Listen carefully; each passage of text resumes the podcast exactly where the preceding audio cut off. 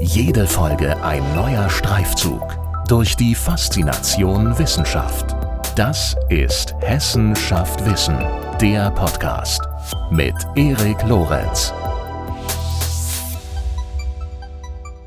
Digitale Produkte und ihre Anwendungen spielen eine immer größere Rolle in unserem Leben und werden sowohl zu Hause als auch bei der Arbeit zu unverzichtbaren Werkzeugen. Dabei kann das Design unserer digitalen Welt viele Formen annehmen oder sogar auch formlos sein. Aus dieser Bandbreite ergeben sich zahlreiche Fragen und einigen dieser Fragen widmen wir uns in dieser Folge von Hessenschaft Wissen. Wie zum Beispiel, was gehört alles zu digitalem Design und was nicht?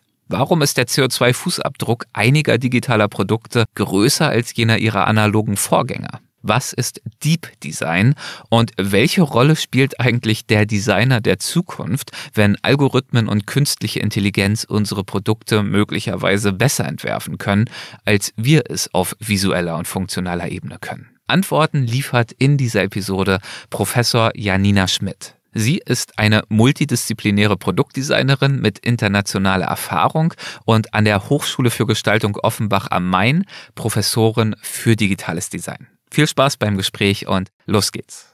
Guten Tag, Frau Professor Schmidt. Herzlich willkommen bei Hessenschaft Wissen und äh, vielen, vielen Dank für Ihre Zeit, die Sie sich nehmen, um an diesem Gespräch teilzunehmen. Dankeschön. Hallo, Herr Lorenz. Ich bedanke mich herzlich für die Einladung.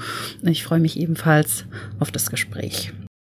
Und in Vorbereitung auf das Gespräch habe ich mich natürlich ein wenig auf der Homepage ihrer äh, Hochschule umgeschaut und da habe ich unter anderem gelesen, ich erlaube mir mal zu zitieren, dass sie in ihrer Arbeit bestrebt sind, Zitat, die Benutzerfreundlichkeit und Interaktionen mit einer positiven Einstellung zu verbessern, um emotionale Verbindungen in der digitalen Welt herzustellen.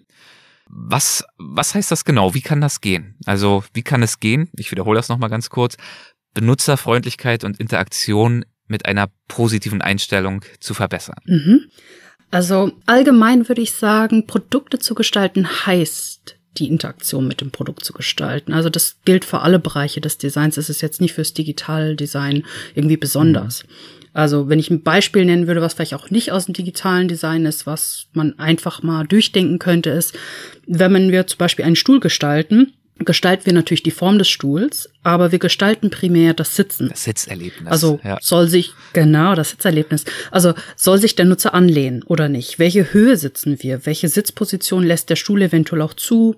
Welchem Material ist er gefertigt, welche Farbe und so weiter mhm. und so weiter. Vielleicht auch genau das Sitzerlebnis oder auch welche Formsprache hat das Artefakt. Und der Stuhl, wenn natürlich auch theoretisch massiv gefertigt werde, ist das aber kein statisches Objekt. Also dadurch, dass wir die Interaktion haben, ist diese Interaktion mit dem, mit dem Stuhl niemals statisch. Also im Gebrauch würde es dann zu einer multisensorischen Interaktionsabfolge kommen. Also ich würde mir den Stuhl betrachten, erstmal auf visuelle Art und Weise. Was ja oft äh, so ein Bild von dem Stuhl die machen. verkürzte genau. Wahrnehmung von Design ist. Ne? Wenn viele fachfremde Menschen, Richtig, behaupte ich jetzt mal, genau. ähm, an Design denken, dann denken sie eher an diesen Aspekt des Betrachtens von einer gestalteten Sache.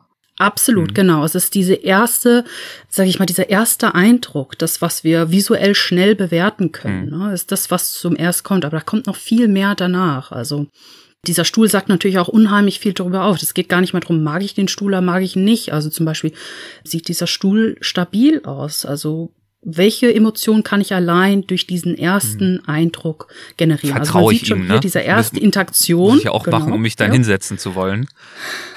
Genau, traue ich diesem Stuhl, ja. richtig, genau. Und wenn ich mich dann dazu entscheide, auf diesen Stuhl zu setzen, ich traue diesem Stuhl, würde ich jetzt mal sagen, habe ich natürlich sofort ein haptisches Feedback. Also ist der Stuhl wirklich so weich oder hart, wie er aussieht? Gibt es vielleicht auch ein auditives Feedback? Quietscht der vielleicht? Mhm. Ne? Oder äh, macht das Material vielleicht beim Sitzen Geräusche? Wir kennen es von der Ledercouch, ist manchmal sehr unangenehm. Genau. Und diese ganzen Eindrücke sollten bei der Gestaltung mit einfließen. Also möchte ich einen stabilen Stuhl gestalten, dann sollte der natürlich auch stabil aussehen. Oder im Umkehrschluss muss er vielleicht gerade nicht stabil aussehen, sondern muss ich nur stabil anfühlen und sollte dann eventuell auf keinen Fall quietschen oder nachgeben. Da könnten wir auch so ein bisschen damit spielen. Also sind wir da auch disruptiv. Wir machen vielleicht ein ganz fragiles Konstrukt, aber es ist wirklich stabil. Aber mit diesem Aha-Effekt, wenn der Nutzer sich draufsetzt, spielen wir. Und dadurch prägt sich eventuell diese Gestaltung auch viel mehr beim Nutzer in den Kopf ein. Also was ist auch vielleicht erwartbar oder wann entgegen der Entwartung, was auf einmal geschieht. Und da spielen wir immer mit Emotionen. Und das ist, glaube ich, das Besondere dabei. Interessant. Ich finde, das eröffnet direkt so einen ganz anderen Blick, eine ganz andere Denkweise auf so ein scheinbar banales Produkt. Also ich sitze hier wahrscheinlich ähnlich wie Sie, ich sitze hier auch gerade auf einem Stuhl. Das ist so ein Hartplastikstuhl, der, wenn man ihn betrachtet, zum Beispiel würde ich behaupten, eher ja, statisch aussieht. Aber jetzt beim Lehnen, also ich meine, wir wollen jetzt nicht zu lange über meinen Stuhl sprechen, aber die Lehne wippt. Man, äh, sie hat eine gewisse Dynamik, anders als man vielleicht erwarten würde. Und das, was Sie mir jetzt gerade erklären, macht be mir bewusst, dass das nicht einfach nur zufällig dass die Verhaltensweise dieses äh, Plastikmaterials ist, sondern da hat sich jemand sondern mit Intention Gedanken genau. gemacht. Mhm. Genau. Und im Digitalen hat diese Interaktion nicht unbedingt einen höheren Stellenwert, wenn wir jetzt ins Digitale gehen. Ja. Aber was besonders ist, dass die Anzahl der Interaktionen extremst zunimmt. Mhm. Also jeder Klick, jeder Swipe, jeder Scroll, vielleicht auch jeder Voice Command muss gestaltet werden. Also teilweise auch Voice Command habe ich besonders angesprochen, weil es ist manchmal vielleicht auch nicht visuell, sondern nur auditiv. Und auf einmal sind wir in einer Sache ähm, im Digitalen, die vielleicht nicht nur visuell ist, sondern auf einmal auditiv oder vielleicht auch irgendwie haptisch. Also es, es kann auch im Digitalen haptisch gestaltet werden durch Vibration oder Sensorik, mhm. Auto, ähm, Aktoren und so weiter. Und ähm, was besonders im digitalen Design ist, ist diese ähm, Interaktion meistens nicht so linear verläuft. Also man kann teilweise hunderte solcher Interaktionen in einem Produkt entgegnen. Es ist nicht damit getan, äh, setze ich mich auf den Stuhl oder nicht, rücke ich ihn vielleicht noch zwei Meter nach vorne oder nicht, sondern Interaktion ist immerwährend und quasi das Herzstück vieler digitaler Produkte. Genau, ja. ja. So sieht es aus. Ja, und ja. Sie sind ja in der Tat Professorin für digitales Design. Deswegen ist das natürlich auch genau das äh, richtige Thema, bei dem wir jetzt schon äh, gelandet sind, äh, vom Stuhl ausgehend. Vielleicht skizzieren wir das nochmal ganz grundlegend. Ähm, was versteht man eigentlich alles unter digitalem Design? Mhm. Sie haben jetzt im Hinblick auf den Stuhl schon nachvollziehbar gemacht, dass es zum Teil doch etwas weiter geht, der Designbegriff an sich, als das, was man sich vielleicht im ersten Moment so vorstellen mag. Wie, wie fällt sich das bei digitalem genau. Design? Also im digitalen Design stoßen wir auch immer wieder noch darauf, dass wir Bereiche ansprechen, welche man vorher gar nicht als digitales Design vielleicht so bewusst kategorisiert hätte. Mhm. Also wir haben natürlich die klassische digitale visuelle Produktdesign, so würde ich das mal so aneinander rein. Aber deshalb sind wir immer noch selbst daran, glaube ich, das digitale Design immer weiter zu definieren, mhm. was alles dazugehört. Das verändert sich auch. Unsere Technologie verändert sich auch so rapide, dass wir, glaube ich, dort noch nicht in diesem Stillstand sind, dass wir sagen können, das ist es. Also es, ich glaube, es geht immer weiter. Und ähm, genau das meine ich. Die digitales Design ist noch eine sehr junge Designdisziplin. Daher kursieren auch viele Begriffe und Fragen darüber, was genau ist digitales Design, was gehört dazu. Mhm. Und ich glaube, auch wenn man die Hochschulen betrachtet, also an Hochschulen werden Formen des digitalen Designs maximal erst seit fünf oder zehn Jahren gelehrt. Also wenn ich mich da nicht ganz falsch bewege. Und viele Hochschulen haben auch in den letzten Jahren erst diese Disziplin als ein eigenständiges Lehrgebiet aufgenommen. Das kommt daher, dass digitales Design vorher relativ versteckt in anderen ähm, Designdisziplinen untergeordnet war. Also wenn man sich so ähm, das klassische Webdesign anschaut, das waren viele Grafikdesigner, die das gemacht haben mhm. oder Grafikdesignerinnen. Ähm, das UI-UX-Design, was man heute sehr oft hört, also was diese Gestaltung von Apps und so weiter angeht, ähm, das sind ehemalige Produktgestalter, also kommen auch, sind vielleicht auch nicht so klassisch daher, weil es gibt's ja erst, wird ja erst so circa seit fünf, zehn Jahren gelehrt, aber die Produkte gibt's ja schon um mhm. einiges länger. Also auch als Beispiel, wenn ich zum Beispiel Mobilitätsdesign betrachte, also können wir natürlich auch digital gestützte Hilfsmittel nutzen, um ein Mobilitätskonzept ganz und umfänglich zu gestalten. Wenn wir zum Beispiel das Artefakt eines Informationsdesign digital gestalten müssten, äh, müssen wir natürlich hier auch die digitalen Gestaltungen Methoden anwenden. Ja. Wenn wir an unsere Mobiltelefone denken, äh, welche noch mit diesen Tasten bedient wurden. Ne? Also das waren Industriedesigner, die ganz eng mit Interface-Designer zusammengearbeitet oder es waren vielleicht ganz und gar die Industriedesigner, die das Interface gleich mitbearbeitet haben. Wenn wir Materialien und Oberflächen anschauen vom Material Design, könnten diese auch digital generiert werden. Also man sieht, es gibt ganz viel Überschneidung, wo auch in ganz vielen anderen Designdisziplinen so ein Anteil an Digitalität immer mitschwingt.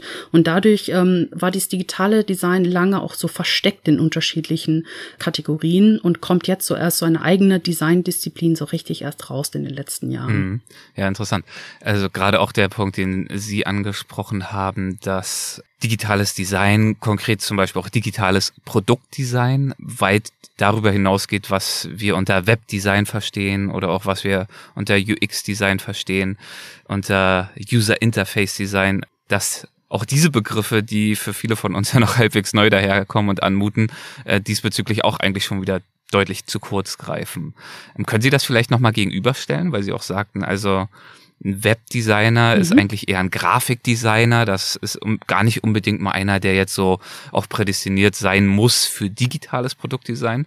Äh, inwiefern sich das dann am Ende wirklich voneinander unterscheidet, was die Kompetenzen anbetrifft und äh, vielleicht auch die Arbeitsweise? Mhm.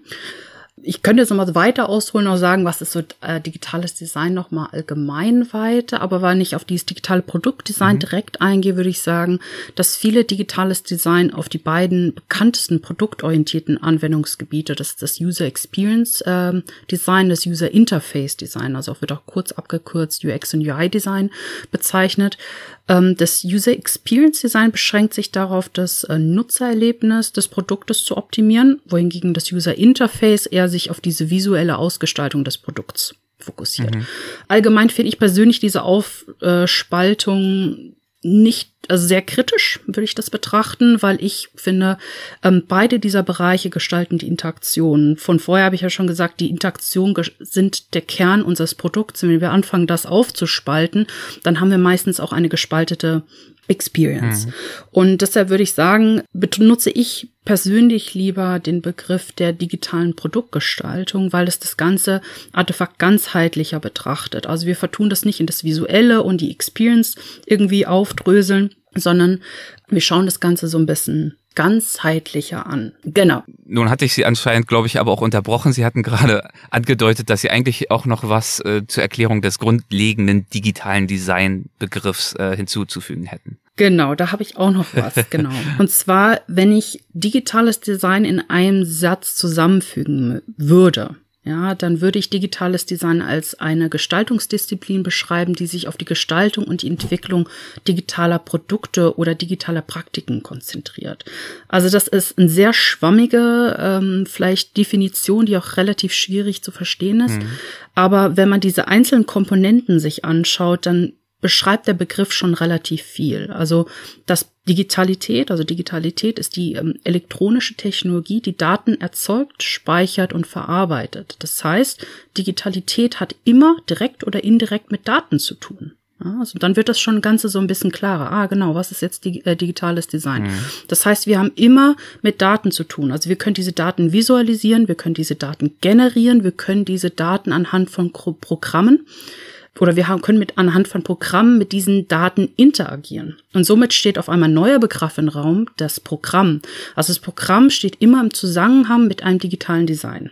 Also wie das Industrial Design immer mit einem Mechanical Engineer zusammenstehen würde, dem Ingenieur, steht das digitale Design immer mit dem Computer Engineer, also mit dem Programmierer. Also die bilden immer so eine kleine Einheit. Also das digitale Design kann nicht ohne den Programmierer gesehen werden, genauso wie ein Industrial Design nie ohne den Mechanical Engineer gesehen werden mhm. kann. Genau. Um zurück auf diese Definition zu kommen, digitales Design beschreibt immer diese Entwicklung der digitalen Produkte und der digitalen Praktiken. Die digitalen Praktiken haben wir vorhin kurz erörtert. Das ist sozusagen diese Interaktion von Menschen, Daten, Dingen, also die Interaktion von Mensch zu Maschine oder von Maschine zu Mensch.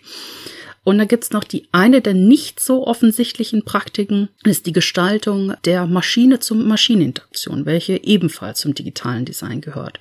Das ist natürlich meistens nicht so offensichtlich, weil wir da als Nutzer meistens nicht so direkt damit zu tun haben. Das sind zwei Maschinen, die miteinander kommunizieren wir als Menschen schreiten nur ab und zu mal ein, um etwas zu korrigieren oder so und so weiter. Und das fällt dann tatsächlich auch mit bei Ihnen mit rein und in das digitale Design, diese Maschine-zu-Maschine-Kommunikation. Hätte ich jetzt gedacht, ist vielleicht tendenziell eher was für, ich weiß nicht, Programmierer, weil dann irgendwie wirklich Maschinen auf Code-Basis miteinander kommunizieren. Genau, aber ich denke schon, dass es dazugehört. Das sind ja diese zwei Bereiche, ja. glaube ich, die man darauf äh, dröseln könnte. Einmal das digitale Produktdesign und einmal das digitale äh, Systemdesign. Und ich glaube, dass dieser ja, Maschine, Maschine eher zu diesem Systemdesign ähm, gehört. Mhm. Also das heißt, wir müssen nicht immer notgedrungen etwas Visuelles generieren, sondern wir können auch Logiken generieren, ähm, wie sind bestimmte Produktabläufe und so weiter. Und da kommen wir genau auf diese zwei Begriffe. Okay, verstanden.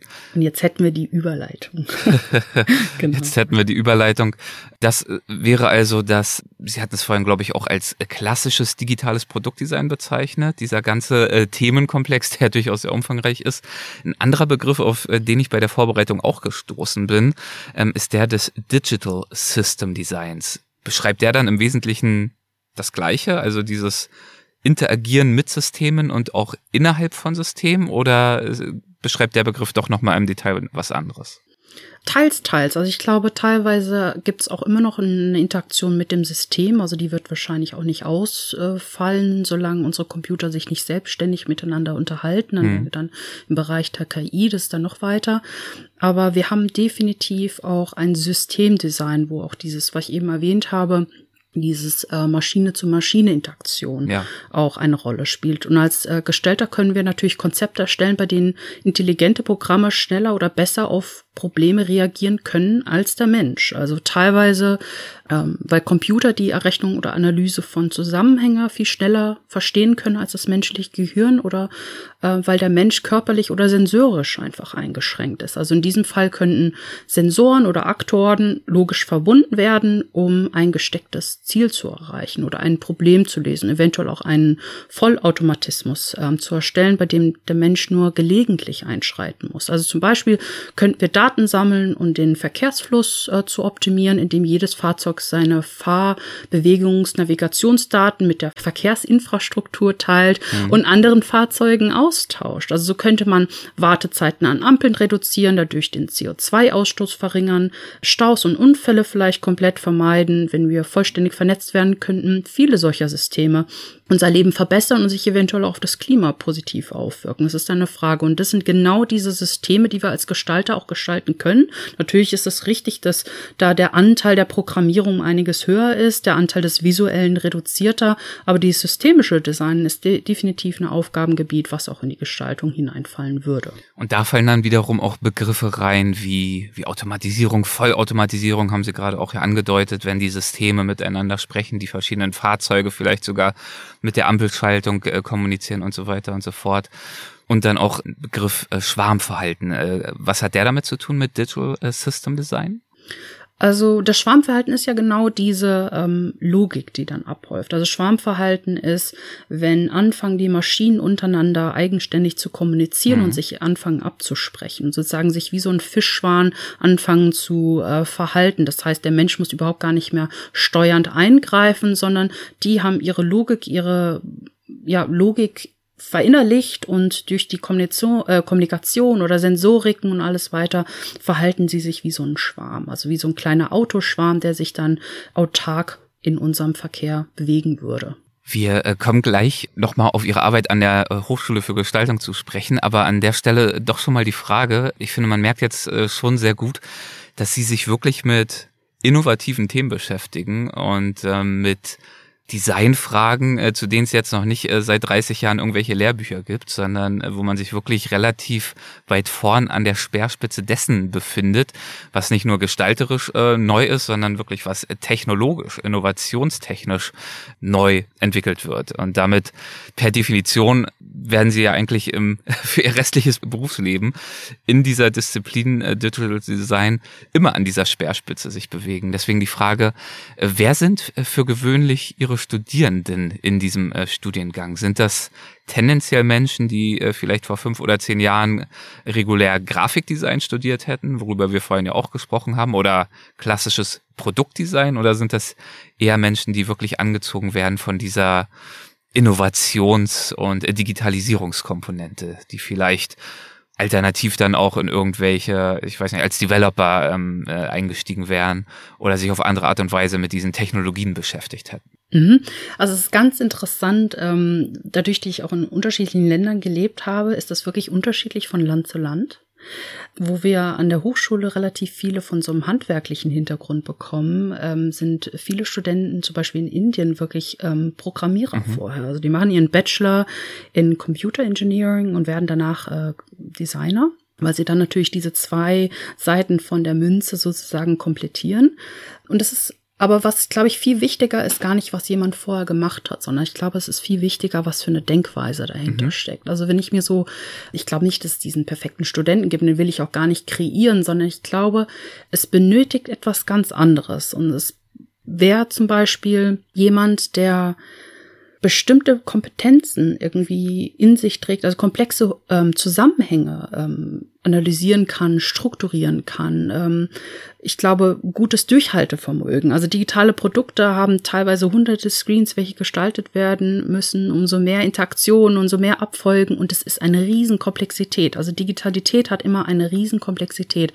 Und ich glaube, man, äh, man braucht dort Studenten, die sich gerne an solchen komplexen Aufgaben abarbeiten, diese klar herangehen, meistens mit ähm, mit so einem ganz klaren Kopf, mhm. glaube ich. Und, und einfach gerne haben, äh, also gerne Spaß daran haben, wirklich diese komplexen Zusammenhänge versuchen zu vereinfachen, logisch aufzudröseln, zu strukturieren und natürlich auch diese vielleicht wieder in Methoden zu fassen. Also ich glaube, wir sind auch mit den Methoden noch nicht am Ende und man wird, muss immer weitergehen. Also vielleicht gibt es auch wie so eine Art Methodenkatalog. Es gibt auch nie eine Aufgabe, die gleich ist. Also es, man ist immer, man denkt, ah, ich hatte dieses Problem schon mal gehabt und das kann nicht sein. Man hat immer jedes Problem ist neu und jedes ähm, Projekt, an dem man arbeitet, muss man mit einer ganz anderen Methode doch mal dran gehen. Dadurch sind wir wirklich nicht am Ende.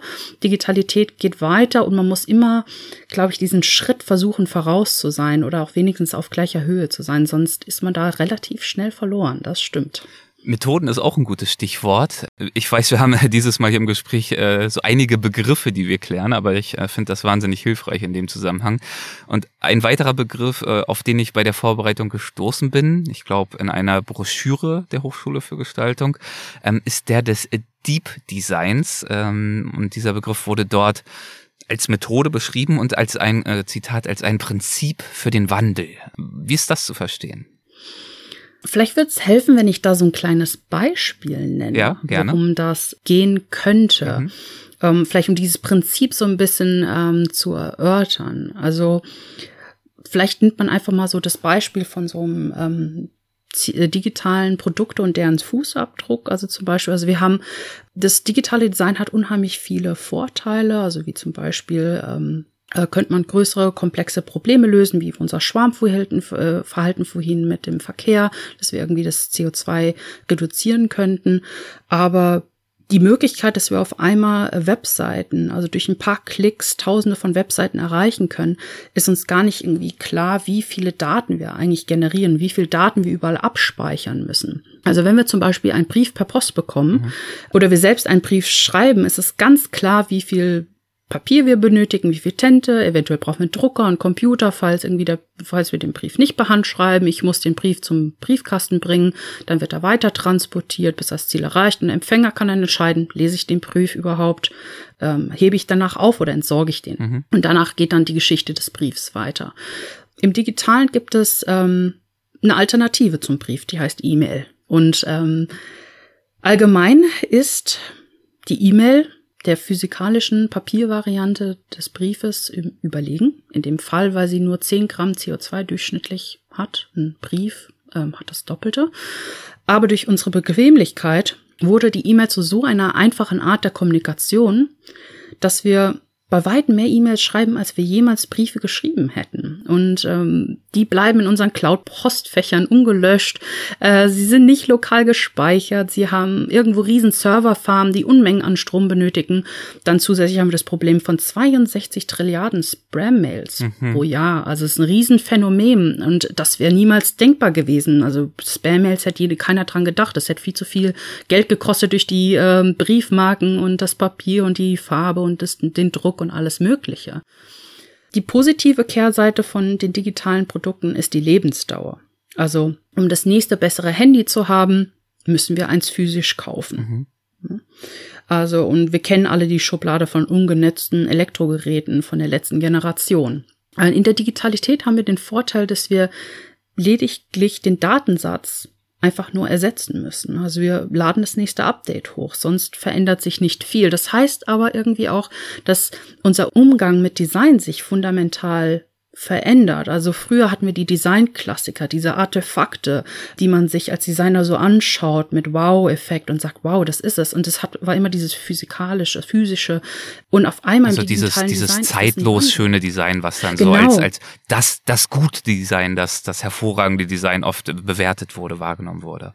Und das fällt im Digitalen weg, weil ähm, weiß jemand noch, wie unser letztes Systemupdate vor drei Jahren war und man sieht sind so kleine Veränderungen, dass man sich teilweise gar nicht bewusst ist, dass sich was verändert hat. Würde man jetzt ein altes Mobiltelefon wieder von ein paar, paar Jahren rauskramen, das mal anschmeißen, würde man sehen, wow, was da ein Unterschied hm. ist. Also das, unsere Digitalität ist immer im Wandel. Das heißt, dieses Artefakt, was wir kennen, was so zeitlos ist, was einmal existiert, gibt es gar nicht. Es wird immer wieder verändert, immer wieder neu. Und jetzt kommen wir genau auf diesen Begriff des Deep Designs zurück. Ganz kurz, um das für mich nochmal äh, zu, zu rekapitulieren, äh, was Sie ausgeführt haben zu E-Mail versus Brief. Das sind also gewissermaßen Beispiele für den Umstand, dass unser Leben, unser, unsere Interaktion mit Gütern, mit Informationen, in dem Fall mit ähm, Nachrichten, schnelllebiger wird dass man vielleicht auf den ersten Blick, Sie hatten ja auch über CO2 gesprochen, Ressourcen dadurch einspart. Es muss eben nicht der Briefträger mit dem Auto durch die Gegend fahren und den Brief ausliefern. Das aber auf den zweiten Blick, Sie hatten diese schiere Menge an E-Mails und an Spam und so weiter, Serverfarm und so weiter angesprochen, dass auf den zweiten Blick mitunter diese neuen, diese digitalen Alternativen zu den früheren analogen Vorgängern sogar CO2-technisch äh, schlechter sein könnten. Äh, ist das der Punkt, den, den Sie da sozusagen gemacht haben? Perfekt, okay. genau. Das ist der Punkt, den ich machen wollte. Gedanklich abspeichern. Super, okay. genau. Super für die, für die Zusammenfassung. Genau das ist, worauf ich hinaus ja. will. Also, und auf einmal geht es darum, dass wir die Auswirkung gestalten müssen. Mhm. Also momentan sind so Begriffe, die herumfliegen wie Human-Centered Design. Also der Mensch steht im Mittelpunkt. Wir gestalten um uns herum. Wir machen unser Leben besser. Wir machen es für uns einfacher. Aber wenn wir jetzt den Spieß rumdrehen und denken einfach nur, vielleicht wäre der richtige Begriff Impact Conscious Design. Also wir schauen uns die Auswirkungen an, mhm. ja. Und wenn wir die Auswirkungen versuchen in der Gestaltung zu antizipieren, und wie weit wir es können, manchmal können wir es nicht, weil es auch schwierig ist, so weit zu antizipieren. Aber wenn wir wenigstens den Versuch starten, dann muss sich vielleicht unser Umgang mit der Gestaltung auch verändern. Und da steigt sozusagen das Deep Design an. Also Deep Design, der Begriff selbst ist nicht neu. Also wir haben nicht irgendwie was Neues erfunden, aber den Umgang, glaube ich, haben wir versucht neu zu strukturieren. Also Deep Design ist ein Begriff, der kommt eigentlich aus der Architektur mhm. und war damals ein angewandter Gestaltungsprozess, dessen Ziel es war, die Gedanken, Gefühle des bewussten Verstandes und auch die visuellen Vorstellungen des Unbewussten anzusprechen und gleichzeitig Nachhaltigkeit anzustreben. Also es hat nicht so direkt was damit zu tun, was wir direkt machen. Wir haben das Ganze noch vertieft. Also ähm, das bin auch nicht allein, sondern die Lehrgebiete Industrial Design unter Professor Frank Zebner, Informationsdesign unter Professor Lisa Borgenheimer und äh, das Lehrgebiet Digital Design unter mir hatten sich zusammengeschlossen und gedacht, irgendwie müssen wir was verändern. Also es kann so nicht weitergehen. Wir müssen auch versuchen, wie können wir den Stud äh, Studenten, Studierenden irgendwie was Neues bringen, wo wir sagen, vielleicht geht's weg von diesem Human-Centered Design. Also was müssen wir auch in der Lehre verändern, um wirklich diesen ersten Schritt zu gehen? Und dafür wollten wir einfach diese Methode äh, entwickeln des Deep Designs und haben diese jetzt für die Kategorie Design neu kalibriert und neu definiert. Und dabei geht es dann also darum, Sie haben ja dieses Impact Conscious Design äh, angesprochen. Es geht darum, nicht nur zu schauen, was ist benutzerfreundlich, was lässt sich gut und angenehm verwenden und sieht gut aus, sondern wirklich schon beim Konzipieren eines digitalen Produkts oder Prozesses ähm, die Folgen dessen zu berücksichtigen auf den Nutzer, die Nutzerinnen sicherlich, aber auch auf die Gesellschaft und äh, die Ökologie, die Welt insgesamt, was auch immer dann jeweils relevant ist. Genau. Ja, also wenn wir uns das nochmal Beispiel helfen. Ich nehme gerne Beispiele. das macht es einfach immer gleich sehr äh, grafisch. Mhm. Wir stellen uns vor, wir entscheiden uns ähm, irgendwie schon besser zu leben. Wir wollen eine Wasserflasche auf irgendeinem Online-Shopping-Portal einkaufen weil wir uns schon dazu entschieden haben, umweltfreundlicher zu leben. Unser Abwa Wasser abzufüllen, statt Einwegflaschen zu nutzen. Gibt man jetzt eine Wasserflasche, kommen vielleicht 3000 Optionen. 3000 Optionen von unterschiedlichen Wasserflaschen. Die sitzen irgendwo in Warenhäusern, werden irgendwo produziert. Die Form, Herstellung, alles, was darum gehört, ist da. Es ist eine, fast eine Materialschlacht. Also es ist schon, da, da kann man auch gar nicht mehr von Auswahl sprechen, das ist Überfluss. Ja. ja. Und ähm, wenn man jetzt den ersten Versuch sagt, ich will irgendwie eine bessere Wasserflasche gestalten, dann tragen wir eigentlich nur zu diesem Problem bei als Gestalter. Ja. Also selbst wenn die Wasserflasche besser wäre, das heißt weniger Material verbraucht, langlebiger ist, irgendwie nachhaltige Materialien verwendet, muss sie sich immer noch diese, gegen diese 3000 anderen Wasserflaschen durchsetzen. Und nur wenige Menschen würden eventuell jemals diese Wasserflasche finden. Das heißt, wir haben irgendwie selbst wenn wir es probieren, also wir sind als Gestalter an einem Punkt gerade, dass selbst wenn wir etwas verbessern wollen, kämpfen wir gegen eine Masse, gegen eine Flut von Dingen an, wo wir uns fragen müssen, was ist überhaupt noch der Sinn, mhm. ne? also dahinter. Und dazu haben wir diese Methoden festgelegt. Also die erste Methode ist relativ einfach. Wir schauen in der ersten Ebene, fragen wir nach Alternativen und Relevanz. Also hier sind wir auch noch relativ nah am herkömmlichen Produktdesign. Das sollte man sich eh immer fragen, was ist die Relevanz, was ist die Alternative. Aber wieder zurück vielleicht auf den Brief und E-Mail. Ähm, Im direkten Vergleich ist natürlich die E-Mail besser.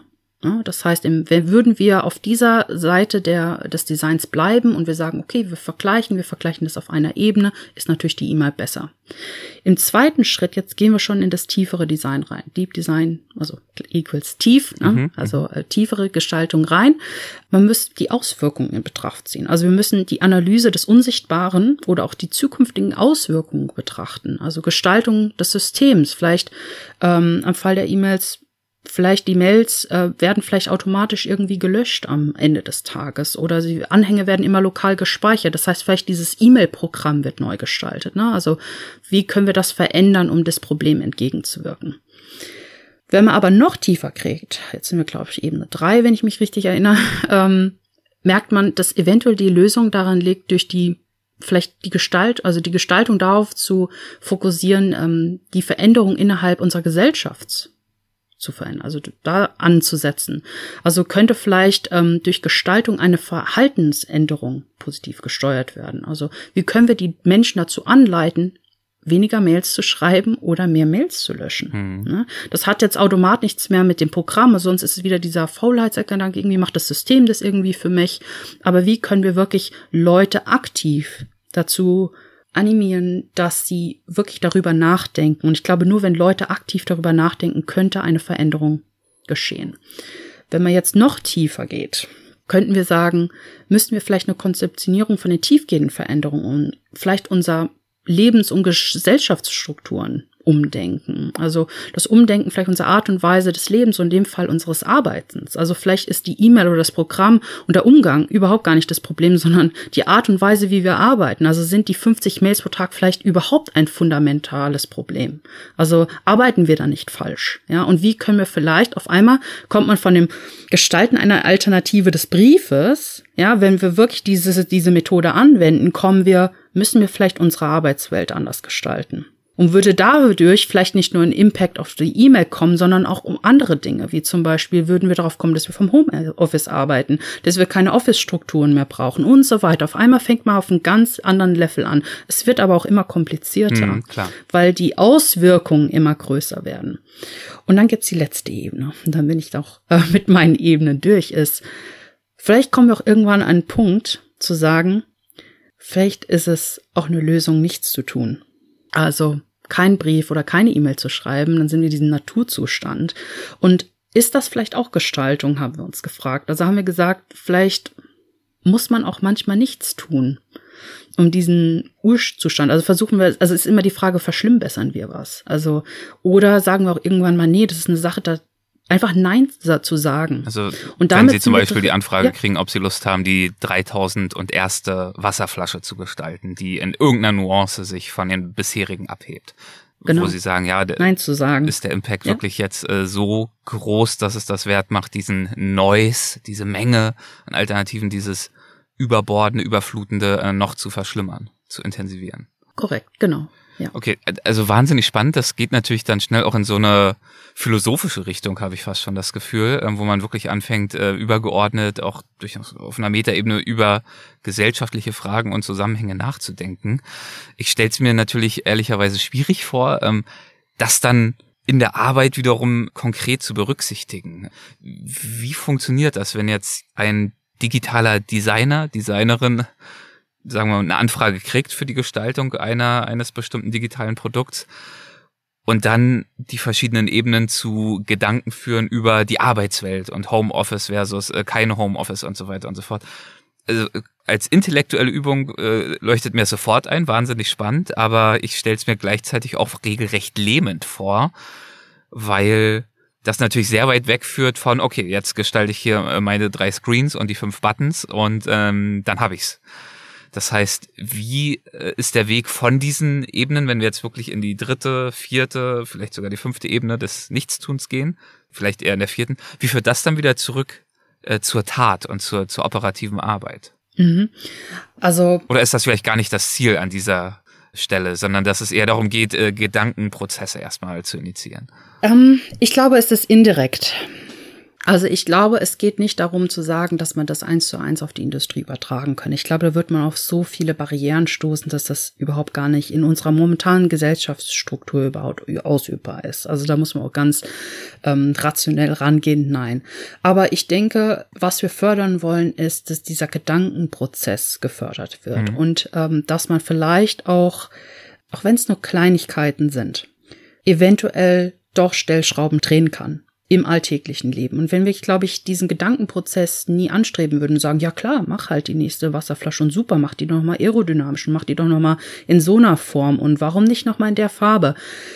Ähm, aber wenn wir sagen, nein, müssen wir denn das machen und versuchen kritisch ranzugehen, in Gesprächen, in den Teams, wo wir später arbeiten werden, kann vielleicht die Veränderung von jedes Einzelnen, von jedem Einzelnen, jeder Einzelnen vielleicht auch eine zukünftige Veränderung erbringen. Also das ist nur unser Ziel. Also dass wir, ich glaube, es gibt an einer Hochschule zwei Sachen. Ja, wir gestalten, äh, wir bilden Gestalter, Gestalterinnen aus, mhm. aber die zweite Sache ist auch, wir bringen auch mit unseren Projekten eine Awareness an die Hochschule. Es gibt Leute, die kommen zu unserem Rundgang, die schauen sich die Projekte an und vielleicht, wenn es bei diesen zehn Menschen, die sich das Projekt angucken, Klick macht und die über ihr Leben nachdenken und das machen, vielleicht gibt's dann eine Veränderung und ich glaube, die Veränderung liegt dann in jedem und warum auch nicht in jedem, jeder Gestalterin und die sind ja auch wieder interagieren und die besprechen das auch. Und wenn wir diesen versuchen, das von unten aus, also es hört sich ein bisschen revolutionär an und ja, es ist auch ein bisschen ähm, utopisch gedacht. Aber wenn wir es nicht anfangen, wann dann? Also ich glaube, wir merken, es kann so nicht weitergehen. Mhm. Und es ist einfach nur ein Ansatz, weiterzudenken. Und es geht natürlich auch um äh, zukunftsorientierte Projekte. Also in, im Studium macht man nicht nur reale Projekte, sondern auch spekulatives Design. Und im spekulativen Design würden solche Methoden definitiv ähm, zu Resultaten führen. Ja, ja. Also da muss man auch wirklich die Arbeitswelt von der Welt ähm, an der Hochschule, glaube ich, auch trennen. Wie hat denn eigentlich Ihre eigene Auseinandersetzung mit Design und vielleicht auch konkret mit digitalem Design in Anfang genommen. Was hat Ihr Interesse dafür geweckt? Für digitales äh, Design ganz spezifisch habe ich, ähm, ich habe ja nicht als digitale Designerin angefangen. Also ich bin ganz klassisch ausgebildete Produktgestalterin. Mhm habe mich eigentlich für immer diesen Gestaltungsaspekt äh, interessiert. Es gab nie irgendwo einen Moment, wo ich dachte, ähm, ich weiß nicht, was ich irgendwie studieren mhm. will oder machen will. Aber es gibt auch nicht diesen Initialmoment, wo ich sagen würde, baue ich. Dieser Stuhl, den ich damals Zündung. gesehen habe, da. Genau, nee, gibt's gibt's auch gar nicht. Also ich glaube, das hat sich so langsam einfach ähm, aufgebaut, dass ich viel mit handwerklichen Betrieben zu tun hatte, immer schon diesen Gestaltungsaspekt hatte und ähm, immer schon gerne direkt Hand angelegt habe. Also ich glaube, das war schon so eine Sache. Und dadurch kam es auch irgendwie so ein anderes, anderer, anderes Studium kam für mich gar nicht zur Frage. Also habe ich das dann in der Produktgestaltung gemacht. Im ersten Beruf war ich auch wirklich als Industrial Designer angestellt. Mhm. Das, das nennt sich damals in manchen Region nennt sich das Hardware Design, also es ging um, um Router und Telefone und so weiter, hatte auch ähm, viel am Verpackungsdesign gearbeitet und es war damals ein riesen Start-up, was aufgebaut wurde. Und da hatte ich am Anfang auch mit der Brand zu tun. Also ich habe Branddesign am Anfang gemacht, ein Brandbuch mhm. gemacht, die ganzen Regeln, also kam über so eine ganz andere Sache und dann ja. ging es darüber, diese Brand ähm, auf die ähm, digitalen Produkte zu übertragen. Und da haben wir dann angefangen, was gibt's für ein System? Gibt's irgendein Designsystem? Wie kann man das übertragen? Und dann ist dieses dieser Produktkatalog so langsam gewachsen. Und natürlich war das eine digitale Firma, für die ich gearbeitet habe, die ausschließlich digitale Produkte ähm, hergestellt hat. Genau. Und dadurch kam dieser Drang zum Digitalen. Und da habe ich irgendwie das gefunden. Also es war durch Zufall, aber ich wünschte mich jetzt auch nicht mehr davon weg. und ich glaube, für dieses Startup sind Sie sogar nach Indien gegangen, oder? Und haben dort einige Zeit gearbeitet. Genau, ja. das war ein indisches Startup. Ja. Ähm, die haben sozusagen die digitale Transformation von Indien herangebracht. Ähm, damals war, glaube ich, Indien in der mobilen Datennutzung auf Platz 100 irgendwas, mhm. 64 oder so.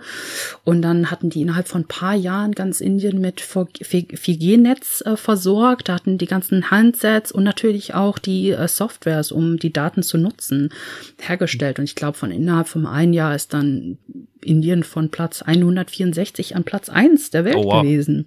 Also Verrückt, ja, also ja. Digitale Transformation richtig schnell. Ja. Also das ging auch gut. Ja, ja schön. Und wie war es für Sie in Indien zu arbeiten? Besonders, würde ich sagen. Ähm, ich ich würde es nicht missen, missen wollen. Also ich glaube, als Gestalter könnte ich, also jeder Gestalter, Gestalterin könnte ich es empfehlen, äh, geht ins Ausland. Haben Sie das ähm, Gefühl für Ihre nicht, Arbeit und Ihre ist. Gestaltung dort nochmal ganz neuen Input? Vielleicht, ich weiß nicht, entweder mm. unterschiedliche Geschmäcker, kulturell bedingt, vielleicht auch andere Methoden zu arbeiten, zu denken, kreativ zu sein. Haben Sie da was äh, für sich mitgenommen? Auf jeden Fall. Also Methoden sind überall anders, Geschmäcker auf jeden Fall, die sind ähm, zwischen ähm, zwei Menschen schon so mhm. unterschiedlich. Und wenn man dann in andere Länder fährt, ist, ist das noch ganz, ganz andere Welten. Aber ich glaube, das war gar nicht mal so so herausstechend. Und ich glaube, was wichtiger ist, dass man einfach mal in einem anderen Land lebt, andere Menschen beobachtet und einfach mal sieht, wir sind nicht der Mittelpunkt. Ich bin nicht der Mittelpunkt. Und es gibt so viele andere Menschen, die anders denken, die andere Grundbedürfnisse haben, die anders leben, die auf ganz anderen Niveaus leben. Und das gibt einen selbst immer so ein Feedback, einen ganz anderen Blick. Mhm. Und ich glaube, man betrachtet äh, sich selbst und dadurch auch das Design nochmal in vielen Aspekten nochmal anders. Man geht an manche Sachen, glaube ich, anders ran. Man hat mehr Inspiration, auf jeden Fall. Also man braucht immer Inspiration, man braucht immer, als Gestalter, Gestalterin wird man immer diese Inspiration benötigen, um die Probleme zu lösen. Und wenn man natürlich in einer ganz kleinen Welt nur lebt, dann wird das schwieriger sein, Lösungen zu finden. Warum hatten Sie dann äh, nach all diesen und natürlich auch anderen Erfahrungen Lust, Professorin zu werden? Ja, ich habe hoffentlich sagen Sie nicht, äh, hatte ich nicht, aber äh, bestimmt hatten Sie doch, Lust. doch. Also das ist die Sache. Also ich hatte mir interessanterweise, als ich mit dem Studium abgeschlossen habe, fand ich es ganz spannend, äh, was meine äh, Professoren und Professorinnen gemacht haben. Also ich, ich fand diesen Beruf so spannend, mhm. ja. Aber ich habe mir aber gesagt, natürlich macht man das nicht. Eine Professur macht man nach Jahren, Jahren, da braucht man die Erfahrung dafür und habe mir gedacht, gut, ich gehe erst mal in Großkonzern und habe das dann auch getan und im Großkonzern habe ich gemerkt, okay, irgendwas hat nicht mehr gestimmt. Mhm. Ich bin relativ schnell in eine Lead-Position gewesen, hatte auch ein großes Team unter mir gehabt und habe gemerkt, irgendwas stimmt nicht mehr so ganz. Also die Liebe zum Design ist nicht weggegangen, aber sie wurde so, hat sich irgendwie verändert. Und bin in mich gegangen, habe gedacht, was sind denn die zwei, was sind denn die Sachen, die mich wirklich immer angespornt waren? Was ist das, was ich wirklich am liebsten gemacht habe? Oder was mir dann auch in den Sachen gefall, gefallen hat? Da kamen zwei Sachen raus. Einmal die Sache, die mir nicht mehr gefallen hat und die Sache, die mir die sich neu eröffnet hat. Also als eine Lead-Position muss man auch immer Junior-Designern, Designern immer Hilfe, Hilf Hilfestellung geben, mit denen zusammensetzen, die Probleme zu lösen, aber die auch weiterzubringen. Also es hilft nicht zu sagen, nein, so geht's nicht, mhm. sondern man muss immer sagen, Wege eröffnen. Ja. Wege eröffnen, wie man es anders machen kann, Positionen machen und sozusagen die Hilfestellung zu geben, damit die Person sich danach selbst entwickeln kann und diesen diese, äh, manchmal ist es ein Problem, manchmal steckt man einfach nur fest. Ähm, wie kann man das überwinden? Und wenn man das den Menschen vermittelt, dann kommen die selbst raus und dadurch kommen sie weiter. Und damit merkt man irgendwann, man muss ein Problem für einen Menschen nie zweimal lösen, weil wenn man es richtig erklärt, können sie das Problem das zweite Mal selbst lösen. Und das fand ich immer eine sehr besondere Erfahrung, mhm. die mir unheimlich viel Spaß gemacht hat. Und leider ist diese Zeit immer weniger geworden es gab mehr Projekte, mehr Management-Sachen und so weiter. Und ich habe gemerkt, irgendwie entferne ich mich von der Sache weg. Mhm. Und als ich dann, und die zweite Sache, die verloren gegangen ist, man hat an dem Produkt nicht mehr direkt gearbeitet, also nur noch wenig. Und ich glaube, diese zwei Sachen, und ich habe mir überlegt, ist es die Sache. Ich habe die Stelle gesehen, die Digital Design Professorin hat gesagt, das ist es. Das ist jetzt der richtige Schritt und ich bin den Schritt gegangen und ich bin noch bisher sehr, sehr glücklich darüber. sehr, sehr schön. Das äh, klingt doch fast nach äh, einem schönen Schlusswort für dieses Gespräch. Allerdings haben wir zum Abschluss immer noch eine Kategorie, eine kleine Rubrik. Das wären die Halbsätze. Das heißt, ich würde mhm. Ihnen jeweils einfach ein paar kleine, harmlose Halbsätze vorschlagen und Sie dürfen die gern vervollständigen muss sich ihrerseits auch nicht unbedingt und krampfhaft auf den Halbsatz beschränken. Das können Sie gerne machen, wie Sie möchten. Zu den wesentlichen Stärken digitalen Designs gehört aus meiner Sicht die Möglichkeit zu personalisieren. Hm. Wo, haben, wo haben Sie das Gefühl, äh, hat das einen besonderen Wert? Ähm, natürlich eigentlich bei ganz vielen Anwendungen. Ne? Fürs also, Thema ja. ganz vielen. Ja. Also äh, wir haben das Thema Inklusion. Mhm. Das heißt, ich könnte bestimmte Produkte auf Menschen abstimmen, die andere Bedürfnisse haben. Ich kann auf unterschiedliche Kulturen eingehen, ich kann auf unterschiedliche Sprachen eingehen. Ähm, Produktdesign, äh, Industriedesign, würde ich mal sagen, ist statisch und digitales Design ist adaptiv. Das heißt, ich habe die Möglichkeit, immer auf persönliche Bedürfnisse einzugehen und kann das Programm auch verändern. Und ich glaube, darin liegt die absolute Stärke des digitalen Designs. Zu den wesentlichen Schwächen oder sogar Gefahren digitalen Designs gehört? Dass digitales Design unsichtbar ist. Hm. Inwiefern ist das der Fall? Wir haben ja gerade auch ausführlich darüber gesprochen, dass auch beim digitalen Design die Anschauung mitunter doch der erste Punkt ist, ähnlich wie früher bei einem Stuhl. Mhm. Genau, ähm, aber die Daten an sich sind unsichtbar. Mhm. Und die Daten müssen immer visualisiert werden oder in irgendeiner Art Form gebracht werden, kann ja auch auditiv sein. Aber dadurch, dass sie unsichtbar sind. Also ich öffne eine App und ich schließe eine App, die App ist weg, aber sie ist bei mir weg, sie ist unsichtbar. Das heißt, irgendwo liegt sie noch auf dem Server. Und dadurch wird sie vergessen. Die E-Mail, ich schließe sie, sie ist weg. Aber hätte ich den Brief, ist es irgendwie noch real in meinem Zimmer, ist irgendwie ein Ordner, es ist haptisch verfügbar. Und dieses Unsichtbar ist die größte Gefahr des Digitalen, dass wir es vergessen, dass wir falsch damit umgehen um, ja. Mhm. Ja, Sie haben auch. Genau. Ich glaube, ja. wir wären alle Messis. Also ich glaube, es gibt kaum ja. jemanden, der kein Messi ist. Also würden wir unsere digitalen Computerstrukturen, genau, wir sind alle Datenmessis. Und ich glaube, daran liegt die Gefahr. Mhm. Ja. ja, okay. Meinen Studierenden gebe ich häufig den Rat. Oh, okay. Jetzt kann ich nicht so schnell antworten. Meinen Studierenden gebe ich den Rat, Varianten zu bilden. Varianten zu bilden? Heißt das äh, ganz äh, banal gesagt, mehrere Optionen auszuprobieren, mehrere Routen, bevor man Absolut. sich festlegt?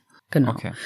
Man kann nur wissen, was richtig oder was falsch, was gut oder schlecht ist, wenn man die Varianten gebildet hat und argumentieren kann, was genau ist richtig, was genau ist falsch am Design. Und dadurch muss man erstmal wissen, muss man mindestens zwei Optionen haben. Umso mehr Optionen man generiert, desto mehr kann man äh, diese Varianten gegeneinander mit Pros und Cons äh, vergleichen. Und nur dann findet man die richtige Gestaltung. Das ist ganz wichtig. Ohne Varianten gibt es keinen Ausschluss und ohne Ausschluss kann sich das Design nicht verbessern. Deshalb ist das Wichtigste, Varianten zu bilden. Mhm. Sehr schön. Aufgaben oder Herausforderungen im digitalen Design, die in den kommenden Jahren besonders interessant werden bzw. im Vordergrund stehen dürften, sind aus meiner Sicht? Gibt es da Entwicklungen, auf die Sie besonders gespannt schon lauern? Oh, mhm. Die Entwicklung, auf die ich am gespanntesten lau äh, lauere, ist, glaube ich, wie sich unsere Tools, unsere Softwares, mit denen wir gestalten, verändern werden. Mhm.